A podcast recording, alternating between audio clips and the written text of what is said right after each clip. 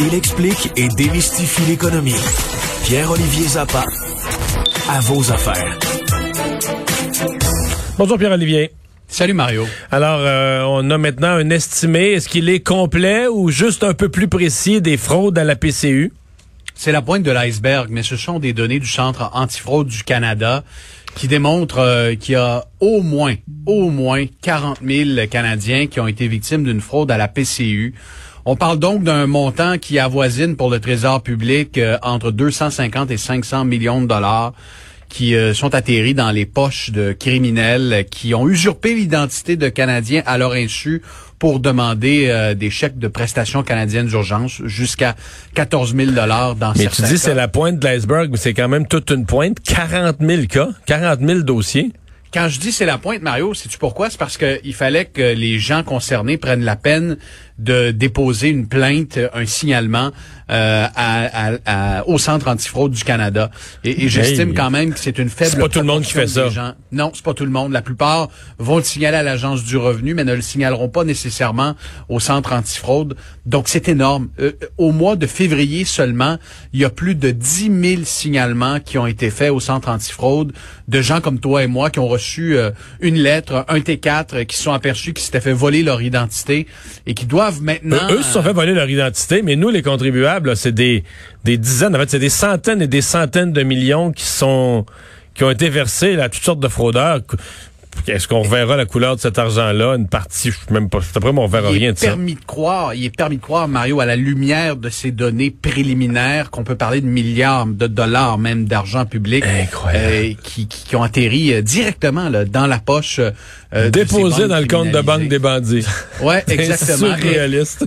Et, et, ils avaient toutes sortes de stratagèmes. Là. J'ai, un cas, là, euh, pauvre, pauvre gars, 17 ans, et il s'est aperçu euh, que les fraudeurs avaient euh, détourné son compte Mon Dossier de l'Agence du revenu et que l'argent atterrissait dans un compte bancaire, puis les, les fraudeurs s'achetaient des cartes de crédit prépayées avec ça, puis allaient dépenser le, le fric un peu partout. donc là, le, le gouvernement, à mon avis, Mario, n'a pas le choix de réagir parce que encore, puis ce soir, je présenterai d'autres témoignages de gens qui ont attendu des heures et des heures. J'ai un témoignage, la dame a calculé, là, ça lui a pris 200 heures. 200 heures pour régler son dossier. Il y en a qui n'ont pas le temps de dépenser. Tu 200, heures au téléphone, là? 200 heures au téléphone en démarche. Elle a finalement réussi à récupérer son compte puis à régler le dossier. Euh, mais il y a un paquet de contribuables qui se disent, écoutez, là, ce serait simple de faire un formulaire en ligne, euh, d'avoir euh, des effectifs supplémentaires à l'agence du revenu parce que ce sont nous, les honnêtes citoyens, qui avons le fardeau de prouver que nous n'avons pas demandé cette prestation-là.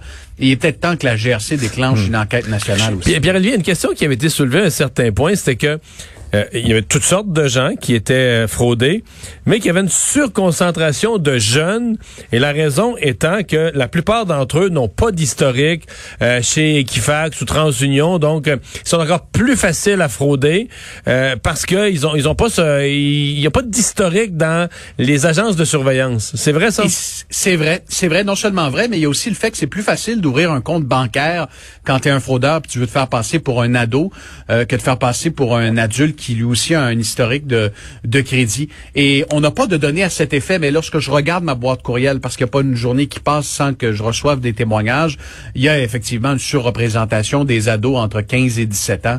Euh, des parents de partout au Québec m'envoient des courriels. J'ai parlé à plusieurs aujourd'hui qui me disent, écoutez, c'est compliqué parce qu'en tant que parent, quand mon enfant a 17 ans, je veux bien régler le dossier pour lui, mais il doit être à mes côtés. Puis à chaque fois que j'appelle, il doit, il doit offrir son consentement pour que le parent euh, puisse parler avec les représentants de l'agence du revenu. C'est un méchant, méchant casse-tête pour euh, pour des milliers de familles au, Canada. Et j'avais j'ai un proche qui me disait pour les l'attente à l'ARC là, que souvent c'était une question de pitié. Là, à un moment donné, le préposé qui répond, on voit le nombre de fois que tu as appelé, puis euh, ben, quand tu as appelé à l'infini pendant des heures et des heures comme cette dame-là, ben, tu te dis, OK, ben, c'est bon, je vais, vous, je vais m'occuper de votre dossier. Là. Alors, ça fonctionne dans certains cas comme ça.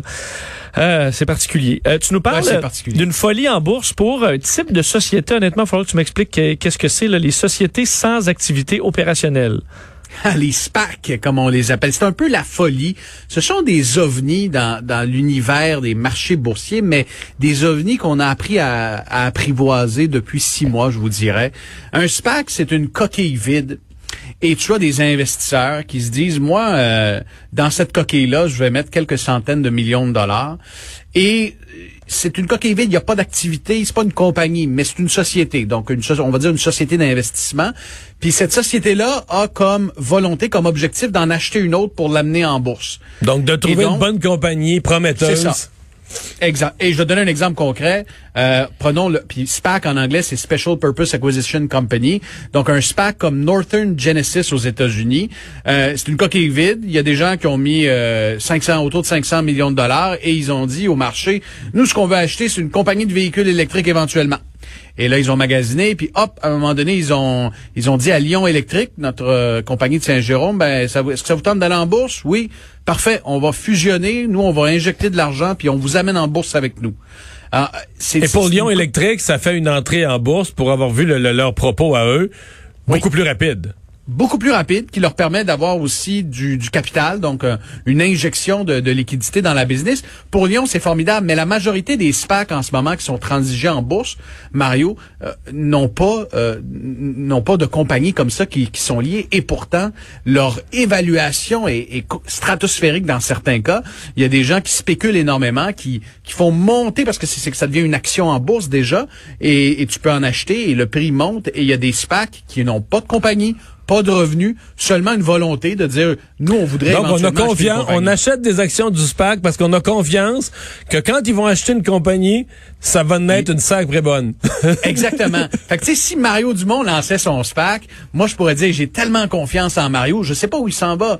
Il m'a juste dit qu'il voulait acheter une compagnie, ben moi je vais le suivre, je vais acheter l'action déjà du SPAC, puis même si l'action est à un prix de fou, ben j'ai tellement confiance en Mario puis c'est devenu très populaire là, il y a des investisseurs vedettes aux Qui ont leur SPAC. En fait, si t'as pas ton SPAC sur Wall Street, euh, t'étais pas à la mode.